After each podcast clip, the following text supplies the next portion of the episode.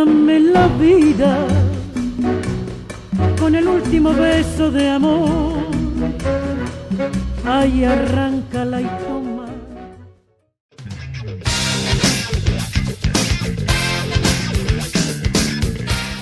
Hola, ¿qué tal? Soy Angelita. Hola, soy Paco. Esta semana me tocó elegir la película y me decidí por una romántica. Fue una sorpresa para mí dicha decisión, pues me esperaba un poquito de acción o de violencia.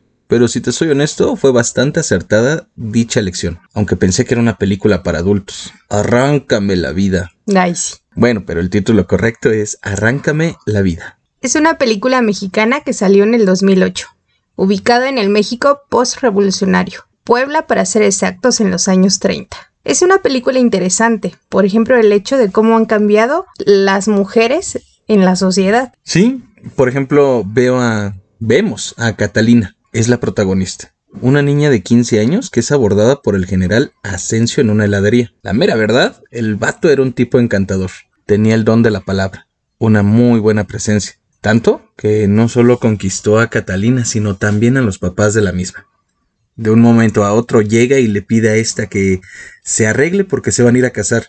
Carayo, esos sí eran hombres. ¿Qué tal si hubiera llegado así con mi suegro? Saca la escopeta o el machete y adiós, Paquito.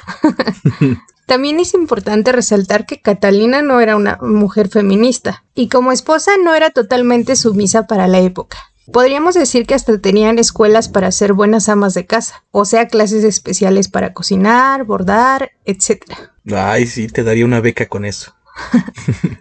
Siendo esposa, siempre supo de las amantes del general, las propiedades y tierras que éste tenía. Es más, cuando fue gobernador de Puebla, se enteró de las cosas turbias y rumores que le llegaban de cómo realmente era este hombre. Andrés quería ser presidente de la República, así que la historia nos traslada a la Ciudad de México. Ahí Catalina conoce a Carlos, un joven idealista, comunista y director de la Orquesta Sinfónica. Ay, este chavo, a mí no me cayó tan bien. Se metió en la vida de un matrimonio. Lo odio, es un destruyo hogares. Catalina desde que lo vio se enamora de él. Andrés y creo que todos los de su alrededor se enteran de su romance. Creo que lo hacen muy muy evidente. Sí, la verdad es sumamente evidente. El músico retó mucho al político. En una de las mejores escenas de la película, él le dedica el cielito lindo a su amante, Catalina, enfrente de las narices del militar. Y sí, coincido, lo hacían muy evidente, tan evidente que lo mandan matar.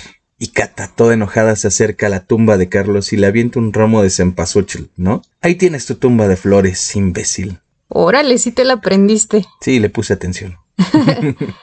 Catalina, ya cansada del general, decide matarlo poco a poquito con un tecito. Así que si hacen algo mal y sus esposas les dan un tecito, aguas. Mucho ojo, amigos. Catalina quedó viuda a sus escasos 30 añitos. O sea, tu edad. Imagínate si ahorita te quedas viuda.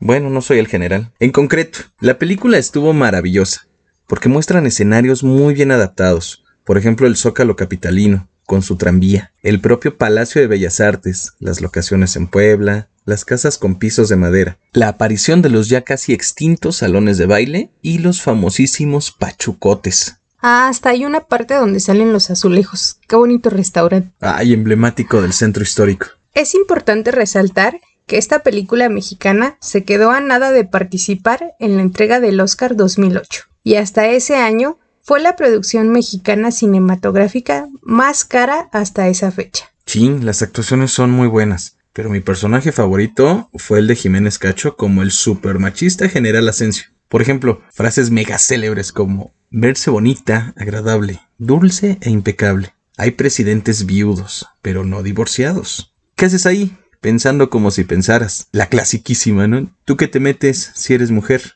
Pero creo que todo eso le forjó carácter a Cata. Ojo, sin caer en machismos actuales. ¿Y tú? ¿Qué haces ahí pensando como si pensaras? Ah, espérate, estoy jugando. en fin, vean la película, está genial. Y yo creo que más para estas épocas de lluvias, tardes lluviosas, ¿no? Sí, compartir una tarde de película con tu esposo está bonito.